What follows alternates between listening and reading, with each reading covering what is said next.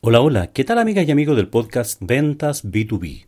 Bienvenidas y bienvenidos a un nuevo episodio, aquí donde hablamos de negocios, hablamos de marketing, hablamos de emprendimiento y hablamos por supuesto de ventas, ventas B2B, business to business, de negocio a negocio. Y la idea de este podcast es aportar valor aquellos que se encuentran en el mundo de los negocios, vendedores, emprendedores, emprendedores independientes, directores comerciales, en fin, toda la gente que está cercana al mundo de las ventas, al mundo comercial, al mundo de los negocios. Y hoy, como cada día lunes, nos corresponde revisar el caso de negocios. En esta oportunidad estamos revisando el caso de cosas. Esos clientes son míos y que lo planteamos en el caso que, que escribí la semana pasada. En, acuérdate que si quieres eh, participar de estos casos de negocio, solamente tienes que suscribirte a mi newsletter que está en LinkedIn, donde publico cada semana un nuevo caso de negocios donde te invito a participar con tus recomendaciones, con tus sugerencias. Los casos de negocios son simples, son reales, son, yo los maquillo un poco para graficarlos, para hacerlos más sencillos de, de resolver. Y la idea es que tú puedas participar y aprendamos todos a partir del análisis de casos de negocio. El análisis de casos es una metodología muy utilizada en grandes universidades, sobre todo las, universidades más reputadas en el mundo de los negocios, Harvard y, y otras. Así que te invito a participar. Bueno, vamos al, al, al, al hueso nuestro y vamos a revisar este caso. ¿Qué pasó con este caso? El caso de esos clientes son míos. Y que tenía que ver fundamentalmente con la gestión de la cartera de clientes. Este, este se trataba, ¿no es cierto?, de, y lo, digo, repito, rápidamente, porque lo puedes leer en, en, el newsletter, en mi newsletter, en LinkedIn, en Julio Mujica, en el newsletter Casos de Negocios, que publico una vez a la semana. Y este se trataba de que hace 10 años la empresa comenzaba una nueva línea de negocios enfocada en la minería, donde vendería servicios y repuestos para maquinaria pesada para darle continuidad a sus operaciones. O sea, una empresa que tenía ya funcionada y estaba desarrollando una nueva línea de negocio. Y esta nueva línea de negocio no tenía nada que ver con la anterior. Entonces, lo que, por lo que decidieron crear una empresa por separado y con personal comercial diferente a la anterior. O sea, todo era nuevo en esta empresa, excepto el soporte y la experiencia que tenía, que tenía la empresa en el mundo de los negocios. Existían grandes oportunidades en este mercado y en ese momento contrataron a cinco ingenieros de venta para prospectar en la mediana y gran minería donde era muy difícil entrar porque confiaban en que los productos que representaban provenientes de Estados Unidos, más algunas certificaciones, más una fuerte inversión en stock de repuestos, les permitiría llegar a un desarrollo importante del negocio. Negocio difícil, meterse a trabajar con la minería eh, y en ese tiempo la, las grandes mineras tenían contrato con grandes empresas eh, de representación internacional, por lo que era muy difícil que una, una, empresa del mercado local, en este caso Chile, estamos hablando, pero sirve para todo otro tipo de negocio. Recuerda que estos casos, hago un paréntesis, recuerda que estos casos de negocio no son solo aplicables al caso propiamente tal, sino que uno lo puede extender y ver que este mismo tipo de situaciones se ven enfrentadas en otras empresas. Continúo.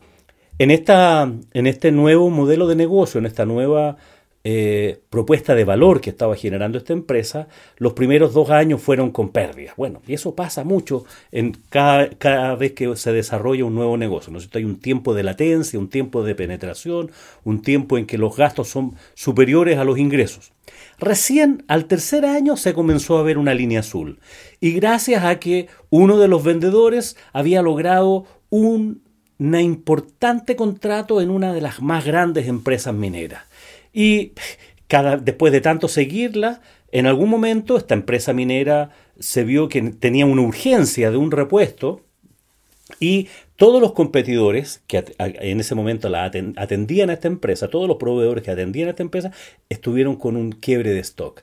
Y justo esta empresa nueva que estaba partiendo con Félix como ingeniero de ventas, que es el nombre de nuestro héroe o, villano de este caso, eh, le salvó el pellejo al gerente de operaciones porque tenía justo stock para entrega inmediata.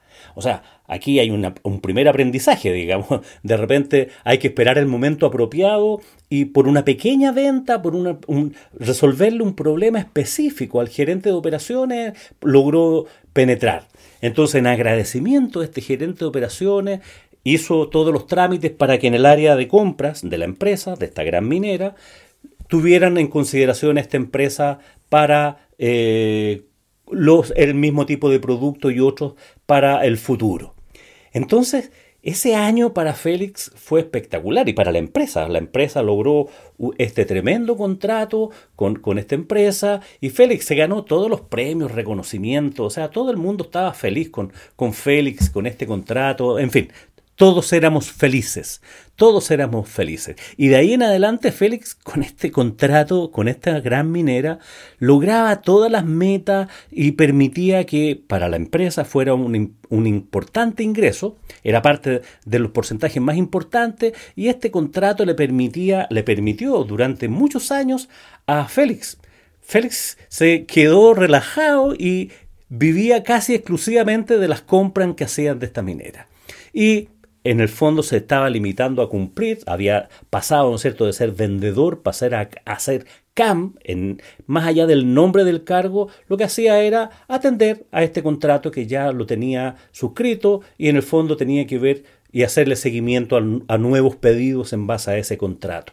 De hecho, eh, los, pedidos llegaban directamente al correo de Félix. O sea, en, el fondo era reposición de stock para la, para la minera, reposición de mercadería, reposición de algunos repuestos y algunos servicios que le estaban vendiendo. Pero ya no había ese proceso de ventas, porque se limitaban solamente a, cumplir con, con, el pedido. Y era la empresa una buena proveedora y era una proveedora confiable, por lo tanto cumplían y el contrato seguían y eran todos felices. La empresa minera tenía un buen proveedor, la empresa proveedora tenía un buen contrato que le generaba muchos ingresos y buenos márgenes. Félix era feliz también porque vivía casi exclusivamente de las compras que se hacían por este contrato que había logrado hacía mucho tiempo. Y pero llegó un momento en que ahora los dueños de la empresa ya no estaban tan contentos con el desempeño de Félix, porque con lo que ganaba con ese contrato, con esa minera, le bastaba para ganar muy buenas comisiones. O sea, Félix ganaba bien, tenía cumplía ventas, cumplía las metas, eh, cumplía todos los objetivos, y, pero los dueños de la empresa querían que Félix hiciera más, que pudiera hacer más negocios con esa misma minera, porque era una tremenda empresa minera que tenía otras divisiones y que podían cumplir también con los mismos requerimientos de su actual proveedor. Y Félix no hacía mucho por obtener eso según los dueños. Y también podría ir a otros clientes que estaban en el, mismo territorio. O sea, Félix se quedó en los laureles, se quedó un poco dormido, relajado según los dueños, ganando mucho dinero, pero en base a este nuevo único contrato y la verdad las cosas que la empresa quería y tenía posibilidades de crecer, de crecer más.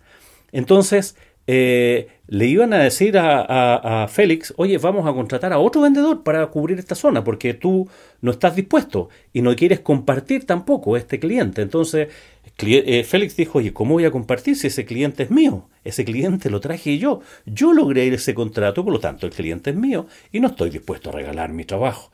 Así que si quieren traer a otro vendedor de la zona, tendrán que despedirme y pagarme una, indemnización que incluya las comisiones futuras de ese contrato y les dice desafiante, avísenme pronto porque me están tentando de la competencia.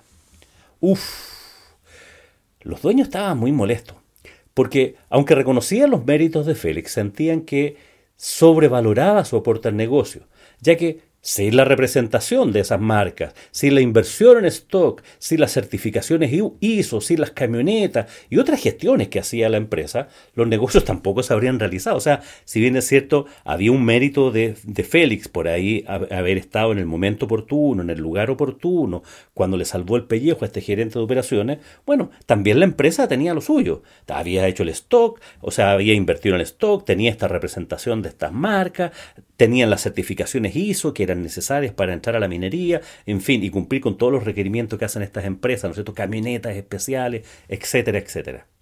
Entonces estaban bien molestos con, con, Félix y en el fondo se planteaban, y aquí viene el caso, es, es que si se deberían aguantar a Félix y aceptar su postura, o si despedían a Félix, se podría llevar el contrato a otra empresa de la competencia, era el gran temor que tenían si, si, si, si se iba a la competencia, si no era posible que ese contrato se lo llevara a la competencia y perder finalmente no tan solo al vendedor por parte de la empresa, sino que perder el contrato.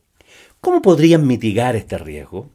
Y aquí la pregunta de fondo y que tiene que ver con el aprendizaje que queremos para este podcast, ¿qué deberían hacer en el futuro para que los vendedores no se sintieran dueños de la cartera de clientes? Bueno, esta pregunta que es, bien típica, ¿ah? que se la hacen, que la hacen en los cursos de ventas que, me ha tocado estar, es la tremenda disyuntiva es que de quién son los clientes, si son del vendedor que trajo el negocio o si son de la empresa. La respuesta es una sola. Los clientes son de la empresa.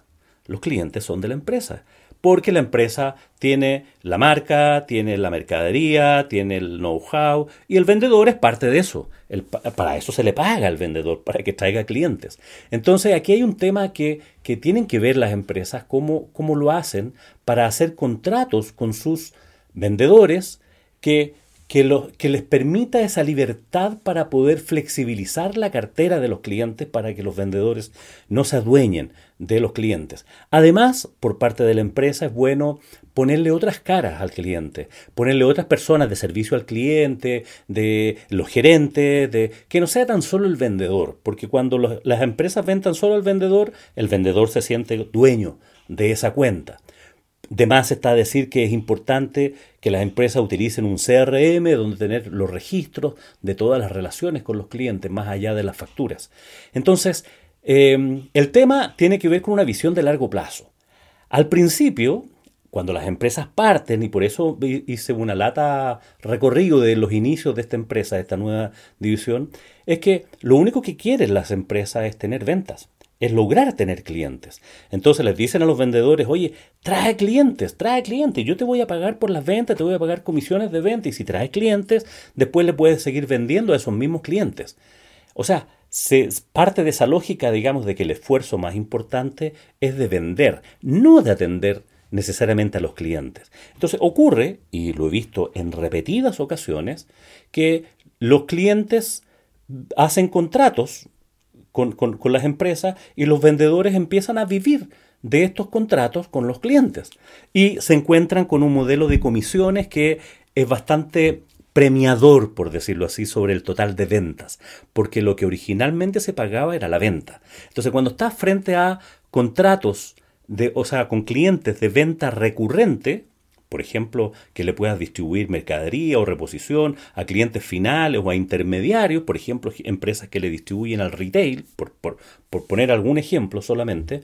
Claro, la, la compra, el proceso de venta es recurrente, pero ya no hay proceso de venta propiamente tal, sino que es un proceso de administración del contrato porque la venta ya se hace una sola vez y luego, luego hay que eh, reponer mercadería. Es posible que en algunos casos haya que hacer un proceso también de negociación, pero cuando hay estos contratos de distribución, eh, la gestión es más bien administrativa por parte del área comercial, más que comercial, más que de venta pura.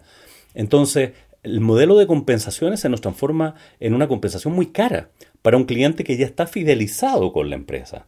Entonces, aquí es donde la sugerencia es que los sistemas de comisiones tengan una clara distinción entre cuando son clientes nuevos o cuando son clientes recurrentes. Cuando son clientes nuevos, el incentivo debe ser alto porque es, es, fuerte el esfuerzo comercial por estar en la licitación, por ir a escuchar las necesidades, por presentar cotizaciones, por hacer negociaciones. Y, el esfuerzo es bastante y para eso se requiere una alta solvencia técnica eh, en gestión comercial por parte del vendedor. Pero una vez que el cliente ya está en la cartera, que ya tenemos esa, ese contrato con el cliente, ya el trabajo se transforma en, una, en un proceso más bien administrativo, más bien de reposición. Y requieren un ejecutivo de cuentas las empresas, un Key Account Manager, un CAM. Pero eh, para administrar esas cuentas el esfuerzo eh, es bastante diferente. No voy a decir que sea menor, pero es diferente. Es diferente. Por lo tanto, los modelos de incentivos para los CAM tienen que ser distintos, tanto en tasa, si es que pagas una comisión de ventas, eh, yo he visto, por ejemplo, que cuando son los primeros contratos o el primer año de un, de un cliente, eh, la comisión es, por decir algo, el 5% de la venta, pero al año siguiente o de las siguientes ventas ya empieza a ser, eh, no sé, el 1, el 0,5, porque ya se asume que son grandes cantidades, son grandes volúmenes y es recurrente. Incluso cambian de mano. Y aquí es donde las empresas normalmente fallan, en que dejan a los vendedores con las empresas en cartera. Entonces hacen un doble rol de hunter y de farmer, de cazador y de granjero. Entonces se van quedando, por decirlo así, quedados sentados los laureles porque con los que tienen les basta. Y, y, además, si es el mismo sistema de comisiones, bueno, ¿para qué? Entonces aquí viene una recomendación. Primero, tener la posibilidad, o sea, de que los clientes que están con compras recurrentes, con contratos o de distribución o como sea, tienen un sistema de comisiones distinto a cuando eh, son recién capturados por primera vez. Eh, porque requieren un proceso, una logística, la, participación de otras personas diferentes, no tan solo el esfuerzo del ejecutivo comercial. Entonces, la respuesta está ahí. ¿Esos clientes son míos? No, mentir, esos clientes no son tuyos. Esos clientes son de la empresa. Siempre son de la empresa y siempre van a ser de la empresa. Y si ese vendedor se va a la competencia, no te podrá llevar a esos clientes, a menos que tú hayas hecho un trabajo como empresario, me estoy poniendo aquí como director comercial, muy malo y que hayas dejado todo sobre únicamente y sobre las espaldas del vendedor la gestión comercial y el relacionamiento con esos clientes.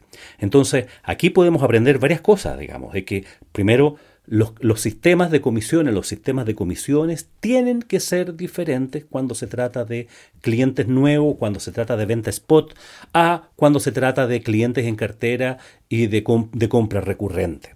Porque de otra manera no, no, no puede ser, digamos. O sea, hay, hay, clientes que no van a comprar, pero hay que darle servicio permanente. Entonces eso está en las espaldas de, de, otras personas. Los vendedores tienen que ir a vender. Los vendedores tienen que ser hunters, desarrollar nuevos negocios.